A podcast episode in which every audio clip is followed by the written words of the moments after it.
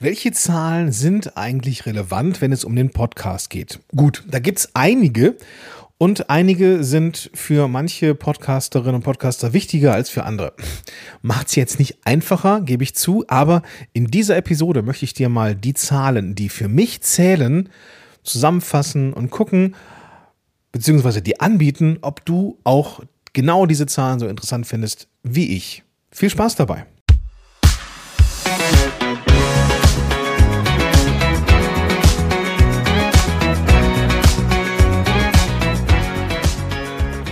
Willkommen zurück zu einer neuen Episode von Power to the Podcast. Ich bin Gordon Schönwelder, ich bin Podcast Coach hier und auch hier verantwortlich für ein bisschen schnell gesprochen alles hier.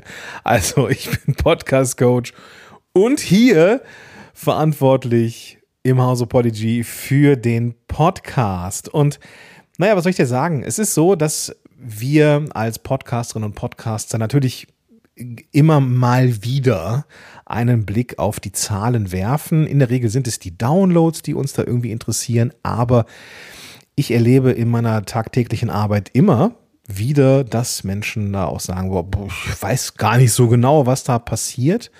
Und dann ist natürlich Podcasting auch so ein Stück weit Blindflug. Denn wenn du nicht weißt, was du machst, beziehungsweise wie sich das, wie das Ergebnis ist, ja, dann weißt du ja gar nicht, was du verändern und verbessern sollst. Und das ist ja gerade der Punkt. Wir nutzen diese Zahlen, die wir äh, generieren über unseren Hoster, über Podigy zum Beispiel oder auch über die Zahlen, die wir von anderen Plattformen bekommen, kommen wir gleich zu.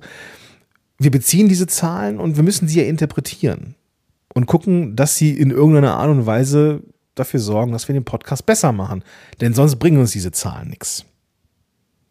Und ich möchte dir hier in dieser Episode mal einige wichtige, für mich wichtige Sachen mitgeben, die man messen kann und wo man auch ein Stück weit den Erfolg des Podcasts dran bemessen kann. Cool? Okay. Die wohl wichtigste Zahl oder die bekannteste Zahl ist natürlich die der Downloads. Also wie viel Downloads hat eine Folge in einem gewissen Zeitraum, wie viel Downloads hat dein Podcast zu äh, in einem gewissen Zeitraum insgesamt, seit Freigabe im letzten Quartal und, und, und. Das sind Zahlen und das sind die offensichtlichsten Zahlen. Wir bei Polyg nutzen den IAB2-Standard. Das bedeutet, dass sehr klar definiert ist, was ist ein Download eigentlich und ein Download wird dann als Download gezählt, wenn, wenn ich mich nicht irre, mindestens eine Audiominute heruntergeladen worden ist. Und das ist auch für die Vermarkter relevant, die Vermarkter, die da draußen unterwegs sind, die wollen mit Hostern zusammenarbeiten, die auch diesen IAB2-Standard oder diesen IAB2-Standard unterstützen. Podigy macht das, da bist du also auf der sicheren Seite. Was ist da interessant dran? Naja, es ist zum, es ist natürlich interessant zu wissen, wie verändern sich die Zahlen im Laufe eines Quartals. Ich persönlich habe einmal im Quartal ein Meeting mit mir selber, mache mir da eine Kanne Kaffee und schaue mir dann die für mich wichtigen Zahlen an und interpretiere, was kann man besser machen und dergleichen mehr. Und ich gucke guck mir an, wie verhalten sich die Zahlen im Vergleich zum Vorjahr. Richtig, richtig gehört. Ich vergleiche in Jahren. Hm, warum mache ich das? Also, wenn wir zum Beispiel das Sommerquartal haben und wir haben das Quartal, das jetzt begonnen hat, das Herbstquartal. Du kannst davon ausgehen, wenn du nichts machst, außer regelmäßig Episoden machen und die Leute bespielen, die dir gerade zuhören, wirst du im Herbst mehr Downloads haben als im Sommer, weil im Sommer einfach die Menschen häufiger draußen und sind, unterwegs sind, im Urlaub sind und, und, und. Das heißt, ich vergleiche mit dem Jahr davor. Lucky me, ich habe schon früh angefangen, das, da wirst du auch hin, hinkommen. Du kriegst also vergleichsweise gute Zahlen wenn du tatsächlich im Jahresvergleich vergleichst. Aber das nicht heißen, das soll nicht heißen, dass du wirklich erst ein Jahr durcharbeiten musst, bis du dann an die ersten Zahlen kommst.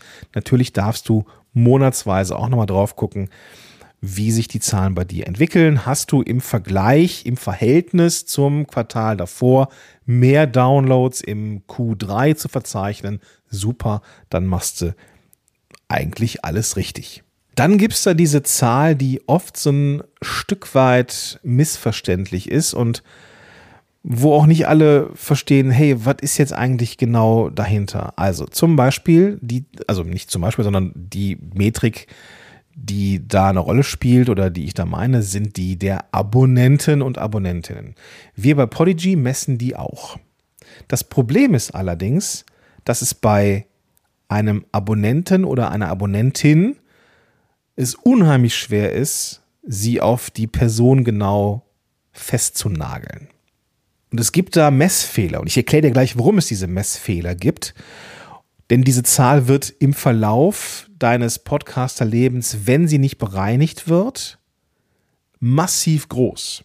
Dann hast du vielleicht 100, 150, 200 Downloads pro Episode, aber der Hoster sagt dir, du hast 1500 Abonnenten. Wie kann das denn sein? Wir können 1500 Abonnenten da sein, aber du hast nur 150, in Anführungsstrichen nur 150 Downloads pro Episode. Das kann ja nicht äh, stimmen. Und diese Zahl der Abonnentinnen und Abonnenten ist die, die gerne mal genommen worden ist zur Eigenvermarktung. Ich habe jetzt hier eine Million Abonnenten. Ja, aber hast vielleicht nur zweieinhalbtausend äh, Downloads pro Folge oder 15.000, keine Ahnung was.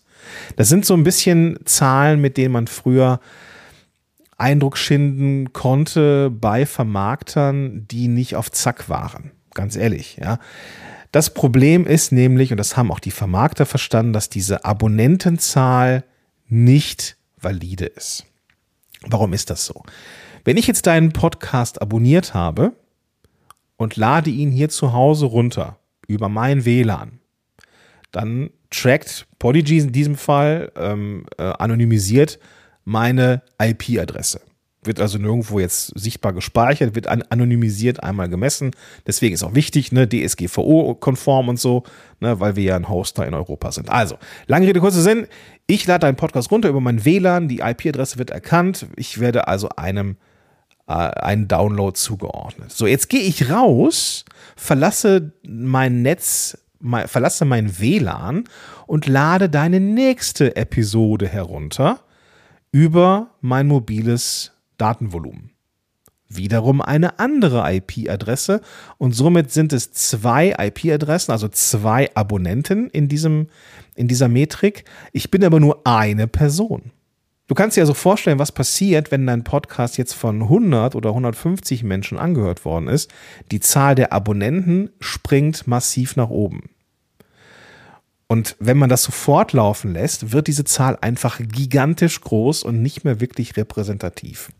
Was wir gemacht haben, und das hat, sagen wir mal so, zu der ein oder anderen Diskussion geführt im Support. Wir haben jetzt eingeführt, oder vor einer Weile eingeführt, dass man die Abonnenten der letzten 30 Tage angezeigt bekommt. Diese letzten 30 Tage ist das, was man vielleicht noch annähernd irgendwie als repräsentativ bezeichnen kann.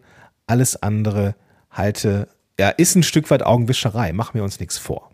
Diese Zahl ist sehr, sehr groß. Ja, es sieht toll aus, wenn man da 2000 Abonnenten stehen hat, aber am Ende wird es auch der letzte Vermarkter verstanden haben, dass man dann auf die Downloads schauen muss.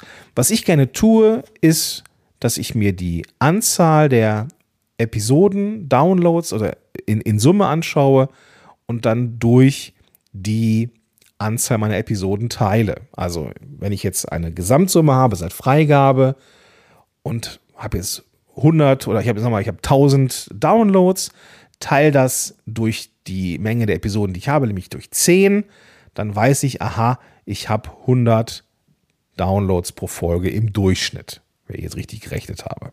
So, und diese Zahl, wenn ich, ich mache das einmal im Monat, wenn diese Zahl sukzessive größer wird, dann weiß ich, jo, ich mache meinen Job richtig. Also wenn diese durchschnittliche Zahl immer größer wird, ist alles gut. Ich lasse das aufbereiten, dass ich so, so eine kleine Grafik bekomme und habe dann so mein eigenes kleines ergänzendes Analytics-Programm. Basierend auf den Analytics, die ich von Podigy bekomme in diesem Fall. Dann gäbe es nochmal die Aufschlüsselung zwischen Downloads und Streams, sofern dein Hoster das macht. Wir bei Podigy machen das nicht. Wir fassen das zu einer Zahl zusammen. Es gibt also Podcast-Apps, die laden die Folge runter, dass sie wirklich einmal wirklich bewegt worden sind und manche streamen nur. Das ist bei Spotify in der Regel der Fall und andere Apps machen es anders. Aber wir fassen es zusammen und das ist, das ist diese Zahl, die wir eben zusammenfassen unter Downloads und Streams, die aber, wie schon gesagt, valide ist. So, jetzt kommen wir zu einer Zahl, die für mich sehr relevant ist, die wir aktuell noch nicht bei Polyg abbilden können und das sind die sogenannten Durchhörquoten. Habe ich auch schon mal drüber gesprochen. Die finde ich bei Spotify und die finde ich bei Apple Podcasts jeweils. Und was, ich, was mich da interessiert, ist, wie sind die Episoden, die ich veröffentlicht habe, angekommen. Bloß weil sie heruntergeladen worden sind, heißt es ja noch nicht, dass sie auch wirklich angefasst, angehört worden sind. Es gibt Apps und Podcast-Apps, die laden, sobald man im WLAN ist, neue Folgen runter. Das heißt also noch lange nicht, dass diese Folge auch wirklich von einer Person angehört worden sind. Aber deswegen oder gerade deswegen ist es besonders interessant, diese Insights zu haben, die eben Spotify und Apple uns liefern. Also ich schaue mir an, wie oft ist eine Episode abgespielt worden und wie ist sie durchgehört worden. Das ist für mich die allerwichtigste Zahl. Wenn ich merke, dass bei einem bestimmten Thema, bei einer bestimmten Folge, bei einem bestimmten Format vergleichsweise viele Menschen abspringen, dann weiß ich, das war so vermutlich nicht die Kracherfolge. Werde ich da in Zukunft mehr Folgen von diesem Inhalt, diesem Format machen? Nein, vermutlich nicht. Jetzt fragst du dich vielleicht, was sind gute Quoten? Man sagt, dass zwei Drittel durchschnittlich der Menschen, die eine Podcast-Folge anmachen, die nicht zu Ende hören. Dass also ein Drittel am Ende noch den Podcast hört. Also wenn wir 33 Prozent Durchhörquote haben, ist das eine durchschnittliche Folge. Das ist aber nicht mein Qualitätsanspruch. Ich will 50, 60 Prozent und darüber haben. Also ich hätte am liebsten, bei einigen Folgen gelingt mir das, bei einigen Folgen gelingt mir das noch nicht, eine Durchhörquote von 80, 90 Prozent. Es gibt bei Apple Podcasts sogar teilweise Sachen, die dann dreistellig sind und darüber hinaus, also 105% Durchhörquote, ja, das ist dann, wenn Episoden mehrmals angehört worden sind. Also tatsächlich kann man dann sehen, so was sind so die richtigen Kracherfolgen und was eher nicht. Für mich, bin ich ganz ehrlich mit dir, fast die wichtigere Zahl als die reinen Downloads. Denn wenn ich verstanden habe, welche Episodenarten, welche Formate, welche Spielarten, Interview, Solofolge, Co-Moderation, was auch immer, Podcast-Folgen, Längen, wie auch immer, besonders gut ankommen, dann mache ich davon mehr und dann kann ich davon ausgehen, dass dann auch meine Downloads steigen, weil der Podcast einfach inhaltlich und von der Machart her und vom Format her besser wird. Also für mich ist es, ja, wenn ich so drüber nachdenke, eigentlich schon die allerwichtigste Metrik. Wie werden Folgen durchgehört. Und du kannst dann auch genau sehen, wo Absprung, Absprünge sind. Wenn zum Beispiel ein, wenn du so ein, so ein Podcast-Format hast, das aus mehreren Segmenten besteht und bei einem Segment, dem Tipp der Woche oder sowas, steigen unheimlich viele Menschen aus. Dann kann es sein, dass genau dieses Segment dafür sorgt, dass einfach nicht die Erwartung erfüllt wird. Und dann kannst du damit experimentieren, dass wenn du dieses, dieses Segment nicht mehr reinbringst, dass dann vielleicht die Durchhörquote größer wird. Und da kannst du nur gewinnen. Und dann müssen wir so ehrlich sein und sagen, okay, kill your darlings. Ne? Wenn das nicht, wenn das nichts ist, wenn die Zuhörerschaft das nicht haben möchte, dann darf es weg. Was bei diesen Plattformen wie Spotify und Apple Podcast auch interessant ist, für, für mich, sind die demografischen Fakten. Da habe ich schon ganz, ganz viele Aha-Erlebnisse gehabt. Dass ich gemerkt habe, okay, dieses Thema haben tendenziell viele Männer gehört. Gut durchgehört, alles gut. Wenn meine Zielgruppe aber jetzt Frauen sind, habe ich da meinen Job jetzt gut gemacht? Vielleicht nicht. Also es kommt auch ein bisschen drauf an, wie zum Beispiel eben diese Demografie sein soll. Bist du da auf einem guten Weg? Richtest du dich wirklich an diese Zielgruppe Frauen über 35? Oder erreicht dein Podcast eher eine andere Zielgruppe? Es kann auch sein, dass du Inhalte schaffst und denkst, du kreierst sie für eine Zielgruppe über 35, aber vergleichsweise viele Menschen jüngeren Alters sind darunter, die den Podcast hören.